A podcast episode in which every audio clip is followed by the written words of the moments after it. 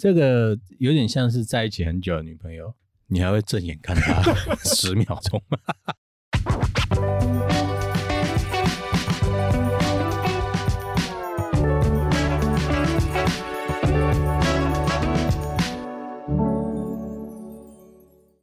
在设计里看生活，在生活里找设计。Hello，大家好，我们是 Shopping 比赛欢迎收听设计关键字，我是史丹利。设计关键字每集节目都将透过一组关键字为大家介绍设计时事、最新展览或是独特风格的创意人事物。那今天呢，我们邀请到的两位是郑宏进还有王振祥，他们都是所谓的摄影大哥。那这个名称是闪闪亮亮的 Portrait，是来自于郑宏进在 ST 的专栏所开启的一个。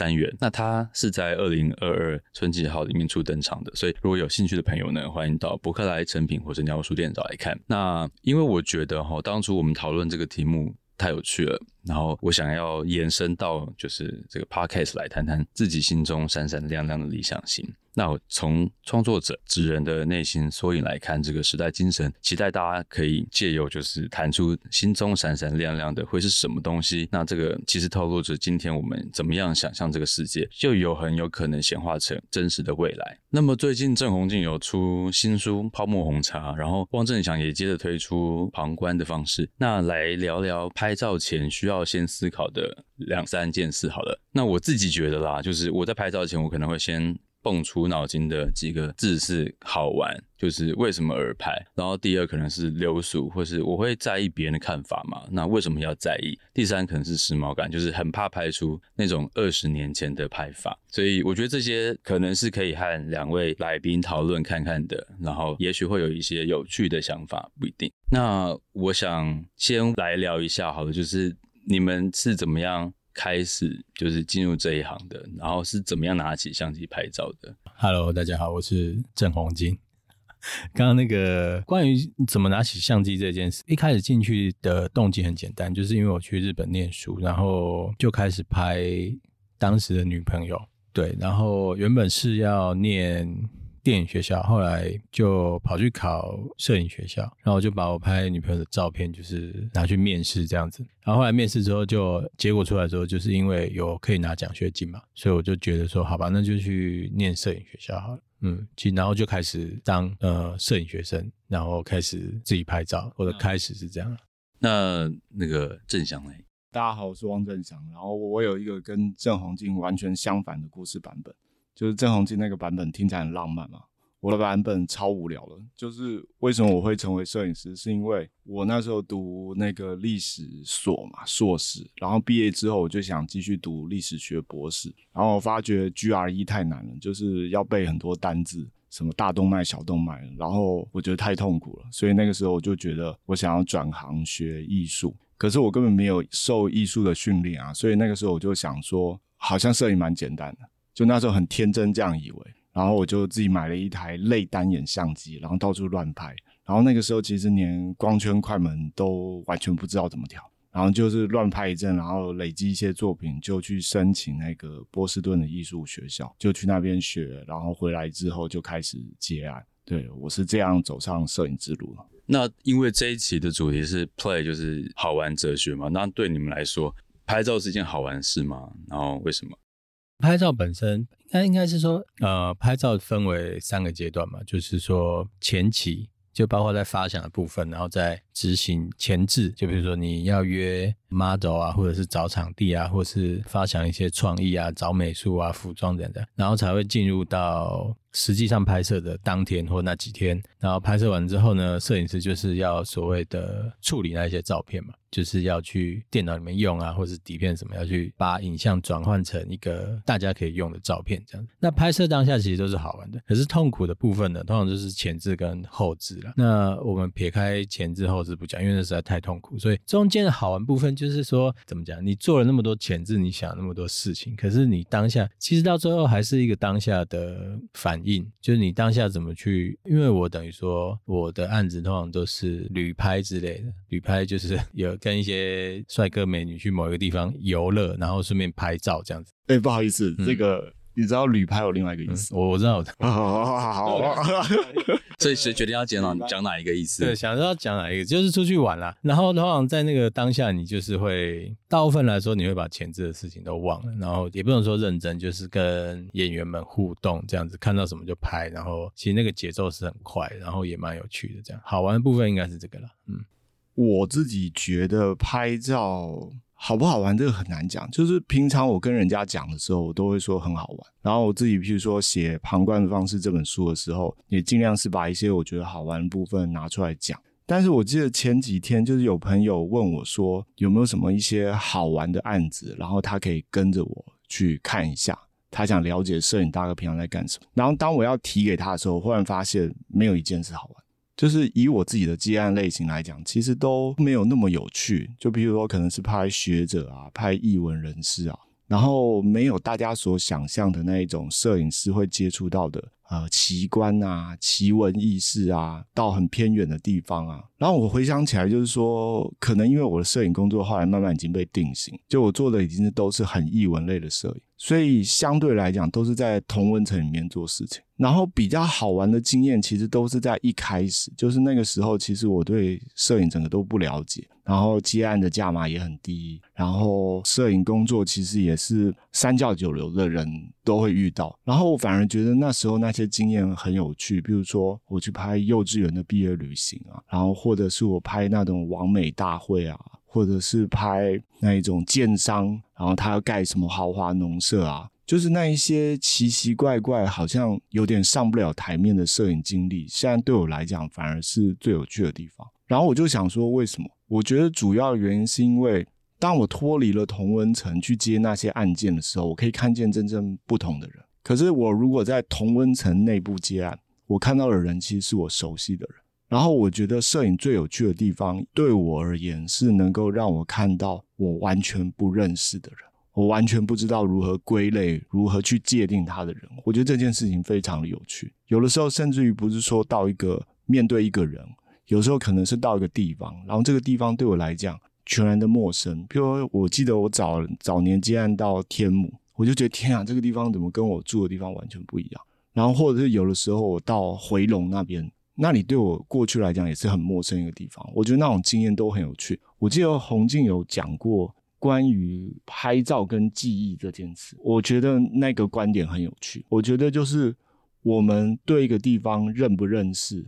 那件事跟我们觉得有不有趣这件事有很大的关系。你要不要讲你那个有一套还蛮完整？应该是说是泡沫红茶里面写，对对对对，最后那一篇。啊、因为当初我在制作那个摄影泡沫红茶的时候，然后有一个应该要讲关键字嘛，有一个有一个概念，就是说高像素的话，嗯，高像素的相机跟脑海中的记忆会不会是符合的这一件事情？因为后来我发现说。譬如说，在你熟悉的场景啊，譬如说，我们看我们自己家的门口好了，你就会记得说，你就算远远的看，你在回忆中，你也可以润印到，你在脑海中，你可以润印到你的。信箱的细节，你的信箱哪里有生锈，或者是你的钥匙孔长什么样子，或者是门口停的摩托车啊，大概是什么颜色啊，下面有长一些草啊什么的。其实你的脑海中你可以润印到这个程度，那这个程度其实有点像是高像素的相机所展现出来的。那实际上你如果你去一个你第一次去的地方，哦，你譬如说你去了一个，我随便乱讲了，譬如说你第一次去台东，对，那你台东你坐火车去，那出来你就会看到台东火车站嘛，对，那你隔天。再去回想台东火车站的时候，其实你的脑海中是没有办法去润印它的，你只有保留一个氛围。那那个感觉就很像是十几年前、二十几年前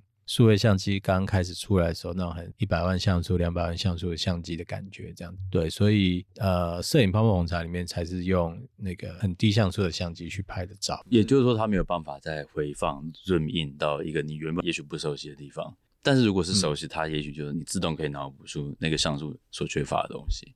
对对对对，比如说我们心中，譬如说一个很熟的朋友，我们在十公尺以外看到他，其实我们脑中就已经浮现他的脸了。他脸上哪里有痣，他胡子长怎样，我们都知道。这件事就很像是润印润奥这一件事，用高像素相机去润印润奥这件事。对，然后我觉得这件事是还蛮有趣的啦。嗯，我觉得就很像是我们就到一个异地出国。然后我们第一时间其实会无法辨认那个街道，我们觉得看到每个地方都很有趣，然后那个时候就超想拍照。可是你到那个地方住久了，就算你去纽约、去清迈，你住了两个礼拜，你就会忽然发觉你不想拍照，因为你每件东西你都辨识得出来。所以我觉得辨识或是熟悉这件事情，其实我觉得跟拍照的冲动对我来讲啊是成反比。那两位记得是从什么时候拍了什么样的东西开始？然后有一点像是决定了你们未来主要摄影的方向还有内容吗？譬如说，你会对什么样？你会一直不断的召唤哪一些题材，或者是你会去吸引哪些题材来，或者是你却无意识的靠近哪一些东西去拍？好像跟自己的选择有关系。虽然你刚刚说它是那个对于你熟悉感跟新鲜度有关系，不过我好奇的是有没有印象，就是你拍了哪一些东西之后，开始慢慢慢慢的走向不同的方向。我觉得我没有选择，诶，我是一开始就是朋友，就是我第一次接案摄影就是拍村上隆，不是那个设计的那个村上隆，是写小说的，对，六九，对，那时候就吓死我，无限透明的蓝那个，因为我那时候完全没有任何经验，他感觉是个蛮难以靠近的人，对，非常的霸气，对，非常霸气外显，呃，霸气侧漏。然后为什么我后来想说，为什么我有那个机会去拍他？完全不是我摄影技术的关系，也不是因为我的风格被大家认为适合拍那样，而是因为我的朋友是那个圈子。因为那时候我的朋友就在文学杂志当编辑。他来台湾吗？他，我去，我们去东京。哦，oh. 对，所以我觉得我的摄影风格好像一开始就变成是这个路线了。然后主要是因为我的朋友就是都是这个圈子的。然后当然后来我就去揣摩这个路线要怎么拍，然后好像这个圈子可能也接受。所以就有点鸡生蛋，蛋生鸡，就是他们找我，然后我做出他们想要的风格，然后他们就觉得我好像更适合这个样子。那也是一部分，因为你有这个学者的气质在啊，你算是学者世家吧？没有到学者世家，对，就一般中产，但是可能就是因为你读历史学嘛。然后有的时候跟这些学者、译文人士，你就是勉强可以挤出很浅的一点东西跟他交谈，就是搭话啦。就是其实我觉得他也不是学不学者的问题，而是说每个圈有每个圈他们的笑点。那学者的笑点是一种，然后你可能去剧组的笑点又是一种，你可能跟比如说跟明星或是跟政治人物讲话又是别的笑点。然后我觉得那个反而是摄影工作很很。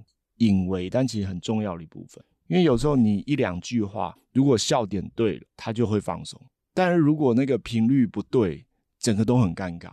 像有一次我拍这个要讲嘛，郑丽君，我就不知道讲什么，我无法抛出任何笑点，政治性笑点。对，因为他离我太遥远了。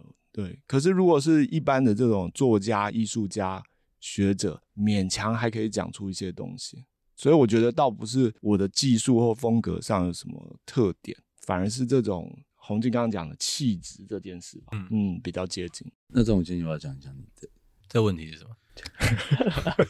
讲 太好了，我 就是那个啊，就是有没有拍，有没有印象中拍到一个什么？走上这条路，对，然后可以慢慢的就是奠定了你之后主要的方向跟内容。哦，就就因为你们两个的交集，我觉得很有趣，嗯、因为一个就是不同路线的摄影题材跟风格，但。就是好友，然后也会一起创作，然后一起出书嘛，一起做。对，那我觉得就是，所以我很想问的说，那个分歧点在哪里？也许在你自己的一个过程里面，你拍了什么，开始觉得，哎，你对这方面特别有频率？对，这样。应该最早还是呃，因为我在念书的时候有有一个老师给我们的一个课题，就是每日写真嘛。每日写真就是说，你每天要拍一卷。然后从那个时候就是有开始养成带相机这个习惯了，所以其实到现在我应该整个脉络还是一个每天都在拍照的人了。嗯，那那个内容是什么？可能有街拍，可能有自己的家人，或者是朋友，或者是什么什么什么。然后就是其实蛮乱七八糟，就是一个蛮综合的东西。因为你每天都要拍一卷，其实蛮难的了。当然现在我没有每天拍一卷，可是后来慢慢就把这个模式放到工作里面。对对对，所以就是有一段时间用底片拍的工作照，就是还蛮多的。然后那些工作的照片也会被拿去正式的使用了。嗯，所以应该算是每日写真开始这个脉络的。对，所以你的拍照练习就是每天都要拍一卷底片。以前啦，学生时代啦，那维持了多久？呃，一年一年，一整年，嗯，一整年，一整年。然后后来就是回台湾之后还有实践过一段时间，然后后来就放弃了，就是想说随便了，有拍到就好，每天拍一张也可以，就慢慢的就放弃了。那。因为呼应就是春季好 play 好玩哲学这个主题嘛，就是你们觉得从摄影中获得最大的乐趣是什么？或者是说这样问好，就是你拍什么样的主题你是觉得最好玩的？摄影中获得最大的乐趣就是可以拿客户的钱，然后到处去玩乐、吃饭，这应该最大的。因为疫情前，疫情前比如说去日本，就是很常去日本嘛。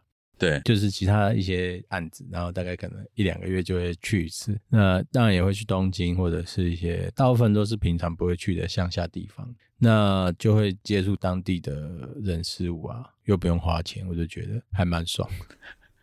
所以在这样的情况下，其实拍到的东西好像特别有感觉。因为我必须要说，就是几年前我有曾经看到郑文静，就他刚刚讲去日本，然后一些地方的物产跟责任，然后我觉得那个那个东西不只是拍照，就是他自己也写，然后他把那些很细微的环境的细节带回来，我觉得就是身为一个读者看的是很有感的，然后有很有充满个人视角，对吧？我觉得这一一定是在一个很开心的拍照状态才会产生的内容。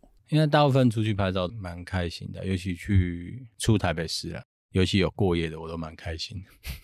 哦，是哦，你是可以过夜的，哦现在可以吗？要事先安排，事先安排就可以了。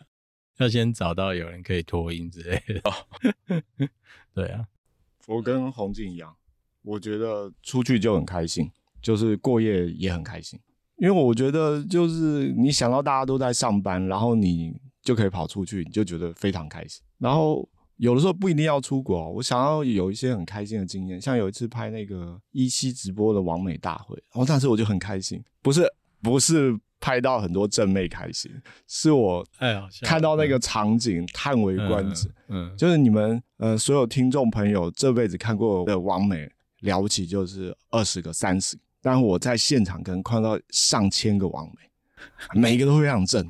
然后呢？当年、欸、那是几年的事情？一七那时候，他最快要上市，那时候三四年前，三四年前，三四年差不多。嗯，那是他最顶峰。OK，然后那个时候就，因为我记得这件事情呢、啊，就是有一个他们每一个。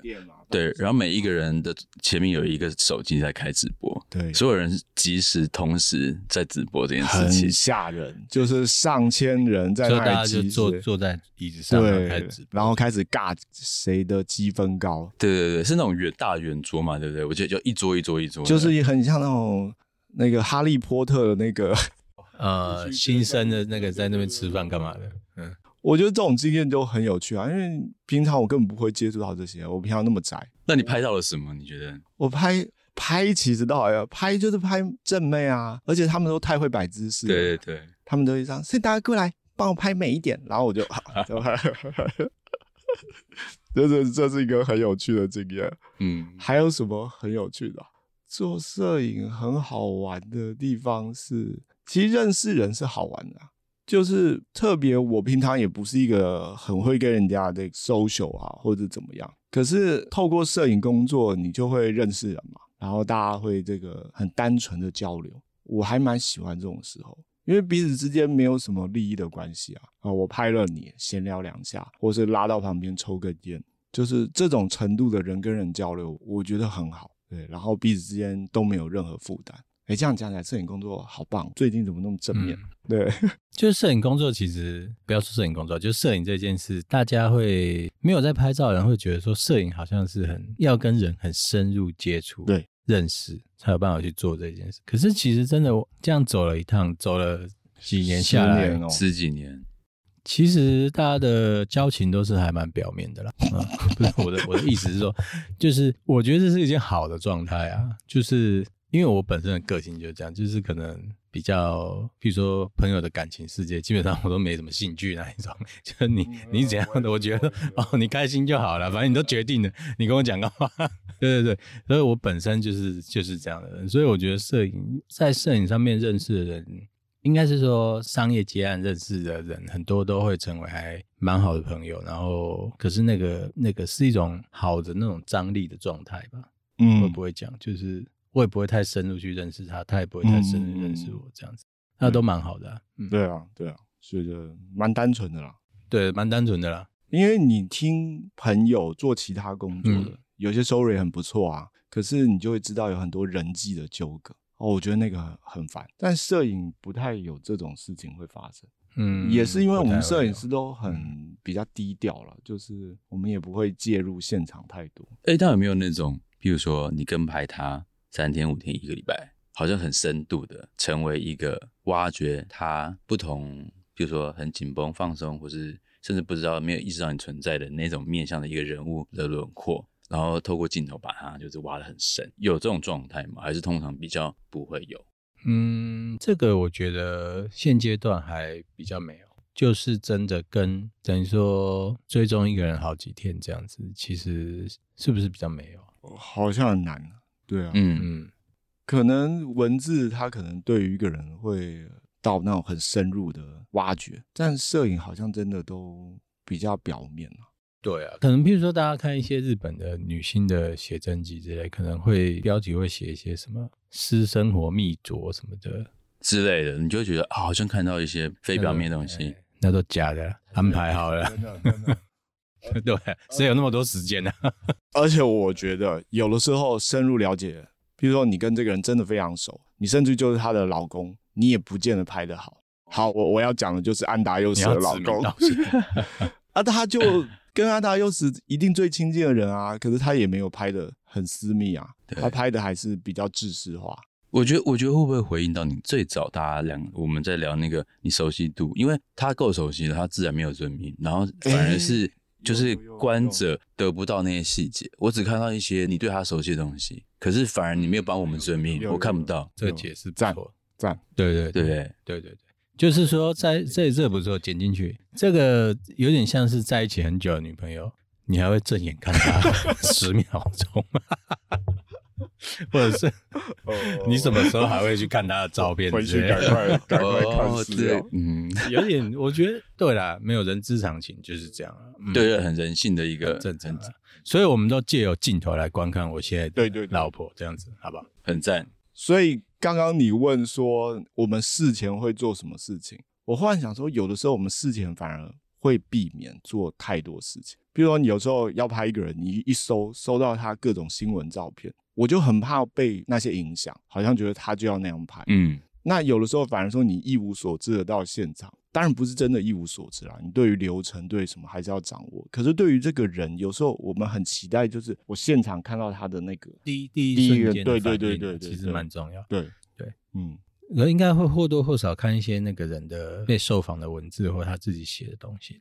还是需要准备一下。对对。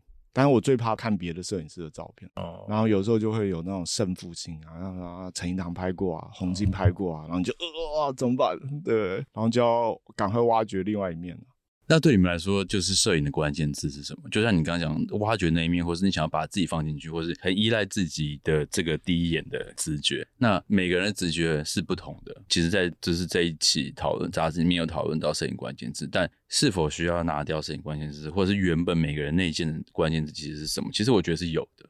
可不可以聊一聊你自己觉得你的摄影，比如说郑弘进摄影，嗯、关键字是什么？王正祥摄影，你的关键字是什么？哎、欸，我们是不是有一题谈到了滤镜？这跟这个有点像吗？有一点像，哦，没错，就是我我觉得每一个人都有自己的滤镜，然后我们现在 filter 很盛行嘛，大家都说，哎、欸，你干嘛用滤镜是不真实？嗯、可我觉得每个人应该不要害怕使用自己的滤镜，因为你看到的世界就是跟就是跟别人不一样，这、嗯、是正常。有些人的滤镜是回忆，有些人就是青春，有些人的滤镜是自己。所以，我那个就是，嗯、我觉得那个是很有趣的一个可以讨论的东西。嗯嗯，其实这个还蛮哲学的 啊，因为我哲学系，你知道康康德就讲说，我们人看世界啊，其实就是带着滤镜。比如说，我们的时间感，人一出生就有时间感，这就是一个滤镜，你无法不用时间感跟空间感去看待这个世界。对，好，这个 pass 掉。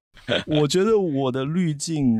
我觉得这个问题很好，就是说人不太会意识到自己的滤镜。就是一开始学摄影的时候，你都觉得我捕捉到的是真实，然后你只有透过别人对你照片的反应，你才会发现说，哎，没有，哎，我都有一套预设的模式在。然后我发现我的我们现在讲的滤镜，我觉得是拿不下来的。拿得下来的滤镜有很多啊，比如你因应不同案件，你拍商业的有商业的滤镜，拍文青有文青的滤镜，可是有一种拿不掉的滤镜，我觉得是对我来讲是环境的颗粒感。就是很多朋友都说，汪建阳为什么你拍照要拉的那么锐利，甚至于有点脏脏的样子？然后我才发现说，原来我的照片有这样的特质。然后我就仔细想说，为什么我要这样做？我后来发现其中的原因是因为我看不清楚，就是我在修图的时候不拉到那么锐利，我不觉得那个照片有立体起来。但是实际上，对一个眼睛正常人来讲，他搞不好已经感受到那个立体感。嗯，然后相对而言，我如果拿那种很柔的镜头，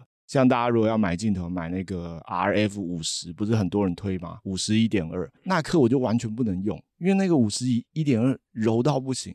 也许在别人的视觉看来那是细致，但在我看来就没有细节。我觉得这个可能是我的一个先天，我的视觉带给我的一种，你可以说限制也好，也可以说是一套滤镜。那这种进来？我先讲一个关于滤镜的一个好笑的的事情，就是以前拍底片的时候，因为要拿去冲片的地方嘛，可能大家会觉得说，哎，底片好像就是拿去冲，然后它那个颜色就这样出来了，对不对？那其实底片它本身就是一种滤镜的参数。就是说，每一个底片都不一样的颜色嘛，那其实它就是一个滤镜的参数。然后，如果你拿去店家扫描，就是它的机器扫出来，它也是一种参数。不管它是 auto 或者它自己调过锐利度啊、颜色，那一些都是店家可以去调整的。然后有时候我就拿去某一间在台北市某一间冲印店这样子，然后我就说：“哦，那老板你就不要帮我调。”然后老板说：“哦，我们都用那个那个软洗的参数。”今天好多关键字人名出现，意思是说 你放心。然后对，然后我说哦，软洗好啊，那你就用它的，可以可以。所以其实真的可以调，把那些参数都拿掉，就变成一个非常写实的颜色。应该说非常不写实啊，就是它会是很蓝蓝绿绿的哦，然后对比非常低的一个状态。对对对，然后要经过那些参数之后呢，才会看到大家平常习惯看的底片的样子。Okay. 对对对。那还有谁的参数 存在相片馆里面？这这我就不知道，我现在只听过他的，应该没有，应该没有，应该没有。好，那站在因为两位都是很有经验的摄影大哥嘛，然后我觉得可不可以建议一下，就是我如果我们想要把照片拍有趣，然后拍的很不一样，有记忆点，然后又不流于俗套的人，应该可以从什么地方开始？嗯，可能要先知道自己想拍什么吧。比如说风景，或是静物，或是人像。人像比较简单啦，人像因为大家都在拍人像，所以其实你去 IG 参考大家的打光的方式，或是摆 pose 的方式，就或多或少可以有一个样子。嗯嗯，就是可以很简单的马上有一个样子。样子。至于如何突破那个样子，我还真的不知道哎、欸。我真的不知道哎、欸，所以你在突破的时候，其实你没有意识到自己在突破，或是你没有，你其实没有感觉到说，哎、欸，我现在拍出来有什么不一样，对不对？就是我会觉得说，哦，这个这是不错、哦，这是不错，这还是有感觉，就是哦，这个状态还是什么自己喜欢，主要是状态吧。因为我觉得是，譬如说拍摄到现场的时候，你如何把你自己想象的从零，然后开始到。跟模特人像的话，跟模特沟通，然后把它变成你想要拍的样子，就是把这件事从零拉到，比方说一百，拉到七十或八十，这件事是蛮困难的。嗯，对，因为拍照其实有点像是啊、哦，譬如说讲简单，你就是哎借了一个场景，约了一个 model 去，然后相机拿起来拍就结束了。可是你要怎么让把你脑中想要的画面，就是放到这个模特身上，其实是很困难的。拉到七十就已经很困难，所以基基本上不可。以我的话，大概随便拍的都有七八十了。对，大概要怎么拍到九十？拍到九十五，就是嗯、呃、很难。你说把现实的条件，比如说很实际的这些人事实地物，拉到你的镜头里面，然后并且符合你原本对于这个镜头里面画面的想象，这件事情很困难。这件事很困难。可是大家都会觉得说，哎、欸，东西到位就拍起来就好了。可是东西要怎么到位是最困难。比如说你今天，我讲简单一点例子。比如说你今天拍个婚纱，然后客户说啊，那我想要有那种欧风的建筑啊，什么什么什么的，有没有？嗯，就拍起来像欧美拍的啊，有没有？对，很常听到嘛。你就跟他说，那那我们就欧美拍啊。你懂我意思？就是那个东西是你要水到渠成，而不是说硬去凑。嗯，然后是有点困难。嗯，如果你要硬去凑，譬如说哦，那我们去大道城找一个洋风的建筑拍啊，什么的啊。可是你路边就是会有那个红绿灯啊，摩托车、啊、摩托车、啊、行人啊，嗯、什么什么的，然后就是到最后就会觉得这个东西就很四不像。对，那你怎么说服客户这件事，然后把它变成你想拍的？对，就会我可能就说，哦，那台湾有很多不错的啊，譬如说很多底画街的话，有很多什么干货街什么也可以拍啊。就是慢慢的说服客户往你自己想要的方向，嗯嗯，然后才会突破，嗯，而不是说客户想拍什么就百分之百接受这样。那我觉得这样有点难突破。但我有个问题，就是譬如说大家都会先设定脑中的画面，理想画面，嗯，会会会，但是到了现场就是那个条件就不允许嘛。对，所以我都觉得摄影师的超能力就是在于他现场要快速的统整出一套新的风格。嗯，当你把这个风格全部抓好、抓稳、抓到以后，他就可以卖。因为客户就觉得说这套风格是完整，你有想过，你知道怎么抓。但如果现场没办法很快速理出一套你的摄影视觉逻辑的时候，那个东西就会有点就是站不住脚，或者是多种百出，或者是它很无力这样子。会会会会会。所以所以就是还是在一个怎么把这个空间统整到一个你自己的视觉风格里面。嗯嗯，就是譬如说像我自己到现场，我通常就是会开始走来走去，走来走去，东摸西摸，东摸西摸。你在干嘛那时候？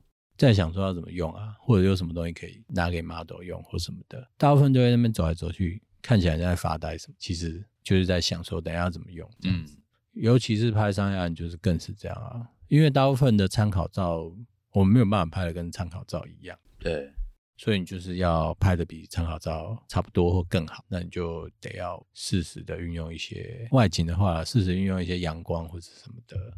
建议的话，建议的话就是，我想到一个很实际的建议，或许可以剪这一段就好，就是，就就拍了拍了两张觉得不行，就换下一个地方。对对对，拍了两张不行就换下一个地方，一直走，一直走，一直往前，一直往前，一直往前，千万不要停下来，千万不要执着，千万不要执着。对，没有就是下一个，没有就是下一个，你觉得不对就是换。好，那正常要不要来讲讲？我觉得拍好照的窍诀很多诶，但是我觉得可能先要问你自己心中觉得什么是好，就是因为事实上你不可能拍出一张所有人都满意的照片，所以也许你要先确定说你是要面对哪种族群，然后你才会知道说你心中的好是哪一种好，哪一种美。我觉得这件事应该对我来讲是最基本。然后我觉得第二件事就是说，其实刚刚洪静讲有提到，就是说其实拍好一张照片，很多时候是天时地利人和，就是说它其实是有点像是整个团队运作的结果，就是包含你的场景啊、妆发啊，然后流程啊，然后你的器材啊，它有需要各种条件的配合。但是也许一般案主他并不会考虑到这些，他可能只看到最后的结果，就告诉你说他想要这个样子。那你要作为一个接案摄影师，你想要把照片拍好，你就得逆推这整个流程，就不单是那个画面的技术，而是各种相关的条件，什么天气啊、妆法啊各方面，然后如何引导啊，逆推回去，这些要怎么做，最后才会出现一张案主满意的照片。你解解释太好，这样大家会不会觉得我很肤浅之类的？没有，我是从你这个发挥出来，阐发。譬如说，有人拿一些就是黄昏时候拍的照片，这样模特很漂亮的，因为光很漂亮嘛。对。然后实际上约模特的时候，他只有中午一点到两点可以这样，这样就很就是很不行啊。我还有晚拿晚上的照片，然后白天约拍的，因为白天通常 model 也会比较肿一点。就是，就是对一早好，对，就是好，这各方面条件真的是蛮微妙的。好，那最后就是想要讲一下呼应这个单元的主题嘛，就是闪闪亮亮的 pose。然后你们觉得有没有可不可以分享一下你们心中闪闪亮亮的一个人物？人物哦，我觉得我现在想不到一个单一的人物可以来讲。嗯，那你定义什么是闪闪亮亮的？嗯、你觉得你心中闪闪亮亮的那些人，嗯、人好了，因为是 portrait 嘛，就、嗯、是他们有什么样子的条件？或者是特质、嗯、会让你觉得说，一看到他觉得他是闪闪亮亮。对，会会会，就是其实走在路上的时候就会遇到。呃，现在大家戴口罩比较看不出来了，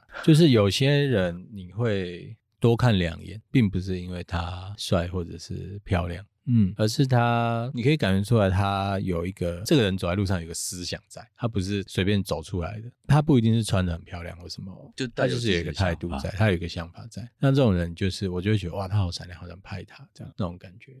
你不是说我们的那个柜台小姐是？对，柜台小姐是。她叫小兔，她超级她超级闪亮。昨天她在路上看到她，她戴了一个耳机，OK，就是这种 headphone，上面有，因为她叫小兔，我们叫她小兔，她叫自己小兔，她上面的两个耳朵是会发亮的。对，就是有点类似这种人。对对对。然后这种人在我心目中，我就觉得他很闪亮，因为他，我相信他们也不是不在意别人的眼光，搞不好他们很在意。嗯，所以我要这样，这就是我的审美观，这种感觉，我就觉得很不错，就是贯彻自己的想法。观测就做出来就对了。对对对，正向来。哇，好像跟洪静讲的有点类似，就是我觉得那种活在自己世界的人就很可爱，很闪闪发亮。比如说，有时候我看有人跌倒，有人跌倒就一声都不吭，但有人跌倒会，哎呀，怎么跌倒了？然后我我看到他自己在那里配台词，我就觉得这个人超有趣，超可爱。然后我觉得最闪亮是什么状态呢？我觉得人谈到自己喜爱的东西，因为我大部分是拍这种艺文类的访谈嘛，那你就会发现有些人谈是很公式化的谈。可见有人谈，他是发自内心的喜爱，然后那个时候那个人不管长什么样子，你都会觉得这个人很有魅力。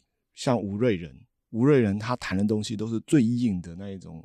关于政治或历史的东西，可是他他就是很爱这些，然后他也很爱表现，然后他谈了这些，你就觉得哇，他周身上下都有光。可是有时候也不一定要是什么这种大学者，像有些我教的学生，然后他想出一些超棒的点子，我在旁边听都觉得天啊，你怎么想这么棒的点子？然后我跟他讨论的时候，这个人就是就是很那个时刻是非常有魅力的，让你觉得这个人非常的有趣。所以我就是很喜欢听人家谈自己。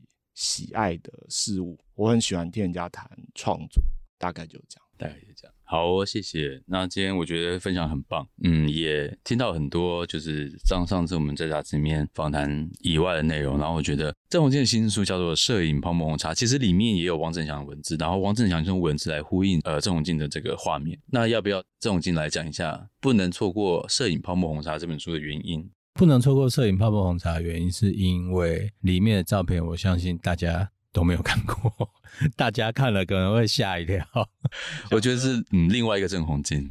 对对对，那也蛮精彩的，就是大家看了再说吧。那郑翔的话，他后来他是紧接着出了那个盘光的方式。那这个东西这本书里面，你要不要稍微讲一下？因为我们上次没有机会聊到旁观的方式，其实有点像是一个摄影师工作笔记。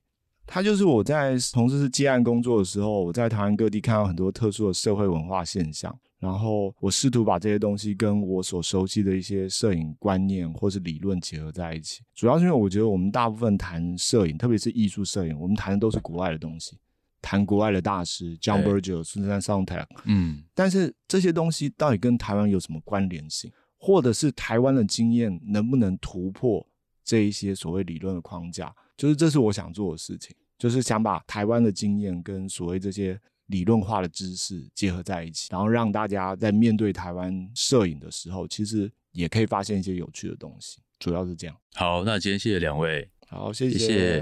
我们设计关键字，下次见喽，拜拜。拜拜。